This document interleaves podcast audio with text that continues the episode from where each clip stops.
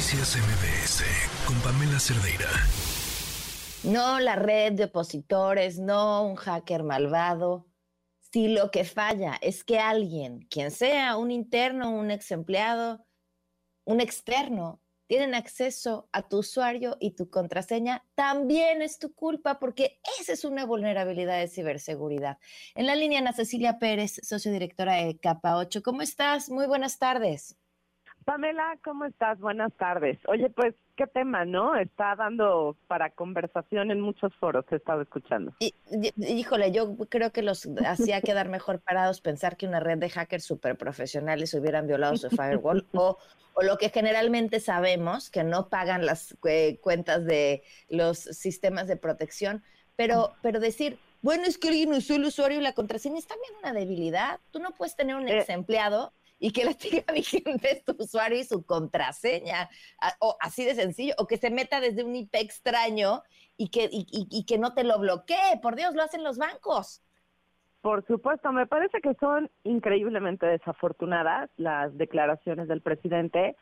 Por supuesto, dejan entrever mucha ignorancia en el tema, muchas contradicciones, el volver a caer en un discurso ya muy desgastado a estas alturas del sexenio, pero sobre todo, pues deja ver que las prácticas eh, de gestión de identidades y gestión de accesos que pudieran caer, digamos, incluso en, en, en, lo más común, ¿no? en el sentido común, perdón. Eh, sale un empleado, pues pones en suspensión la cuenta, a lo mejor por un periodo de tiempo, la das de baja, etcétera. Ahorita a lo mejor incluso estas declaraciones para todos aquellos ex empleados de las oficinas de la Presidencia de la República, pues están probando ahorita sus cuentas de acceso y sus contraseñas, porque si una estaba de alta y pudieron acceder a través de ella, pues seguramente muchas deben de seguir vigentes y seguramente las están utilizando, ¿no?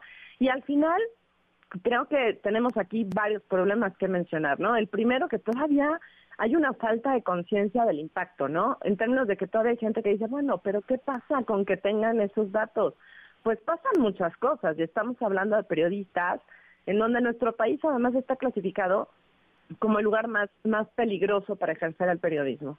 Y si alguien eh, que no le ha gustado a lo mejor a un reportaje, un artículo, un comentario, una investigación de algún periodista, consigue su nombre completo, los dos apellidos, la dirección, su número de CURP, etcétera, pues muy bien puede, se le, le, estamos, digamos, poniendo la información en charola de plata para que investigue más y busque por dónde hacerle daño, ¿no? Y eso pues nos pone vulnerables en este escenario particular, por supuesto, a los periodistas, pero en realidad es un escenario que nos pone en peligro a todos, porque estamos hablando de la presidencia de la República y el manejo de datos y las prácticas de gestión de sistemas que están llevando a cabo. Sí, sí, coincido eh, plenamente contigo. Ahora, eh, ¿cuáles son las prácticas comunes en los expertos en ciberseguridad para evitar que esto suceda, porque sí creo que es importante decirle a la gente que esto de, ay, pues fue alguien más y se metió con un usuario y contraseña, eh, no, no, es como, ah, bueno, esto ya los disculpa, el procedimiento, eso le pasa a mucha gente, sino cuáles generalmente los procedimientos que toman las empresas responsables que tienen en su poder información y datos personales. Pues primero, la verdad es que si algo tiene bien México son las regulaciones en términos de lo que debiéramos de estar haciendo, este que esa es una de las grandes funciones eh, que hace el INAI, el Instituto Nacional de Acceso a la Información, y tenemos la ley de protección en posesión de particulares, en posesión de sujetos obligados, etcétera, y ahí te dicta toda, digamos, no te dice el cómo, pero sí te dice el qué tienes que hacer, ¿no? Y como cualquier organización, eh, pues dentro de las prácticas debemos de tener Muchas veces se habla que la ciberseguridad es un tema tecnológico, pero en realidad va más allá de un tema tecnológico. Al final, el tema tecnológico es un habilitador de una serie de políticas, procesos, procedimientos, protocolos y normas de conducta que una organización define como su postura de seguridad y entonces las habilita o las regula a través ya de los controles tecnológicos.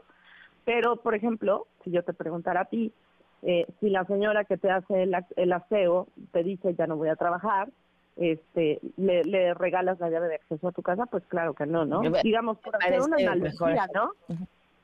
Eh, entonces, cuando alguien decide por voluntad propia o porque incluso tú decidiste retirarlo de una organización, por supuesto haces un respaldo de su información porque probablemente tengas que acceder a ella para hacer investigación de cosas, pero revisas todos los accesos que tiene a la red, a los sistemas de información, a su equipo de cómputo, etcétera, y todos esos accesos, por supuesto que los bloqueas. Además de que como organizaciones, sí, por ejemplo, porque hay un tema que también declararon hoy, es que las direcciones IP a través de las cuales se, se, hizo ese robo de información fueron de España.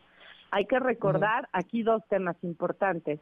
Si una organización, por ejemplo, no tiene a ningún empleado trabajando que necesite conectarse desde España, como mencionaron, que tienen un firewall muy bien configurado, y para todos aquellos que no conozcan un firewall, a mí me gusta la analogía de es un policía, ¿no? Y es el policía que si tienes a qué entrar a un edificio de oficinas, por ejemplo, y cumples con los requisitos, te deja entrar. Pero si no tienes nada que entrar, pues no te deja entrar. Eso es básicamente un firewall en una red perimetral de una organización. Entonces, si tienen un firewall muy bien configurado, ¿cómo es posible que dejaran que una conexión aparente desde una ubicación geográfica de España pudiera tener acceso? Eso por un lado, ¿no?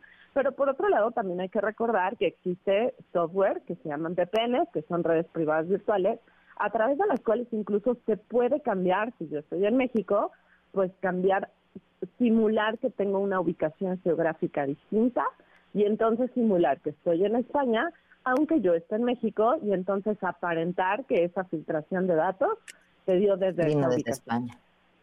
Exactamente. Híjole, pues te, agradezco muchísimo eh, que, nos compartas estos datos, que nos des mucha mayor perspectiva en un tema en el que además urge educarnos todos, pero que nuestras autoridades lo tomen en serio, urgía ya desde hace muchos años. Eh, muchísimas gracias, Ana Ceci.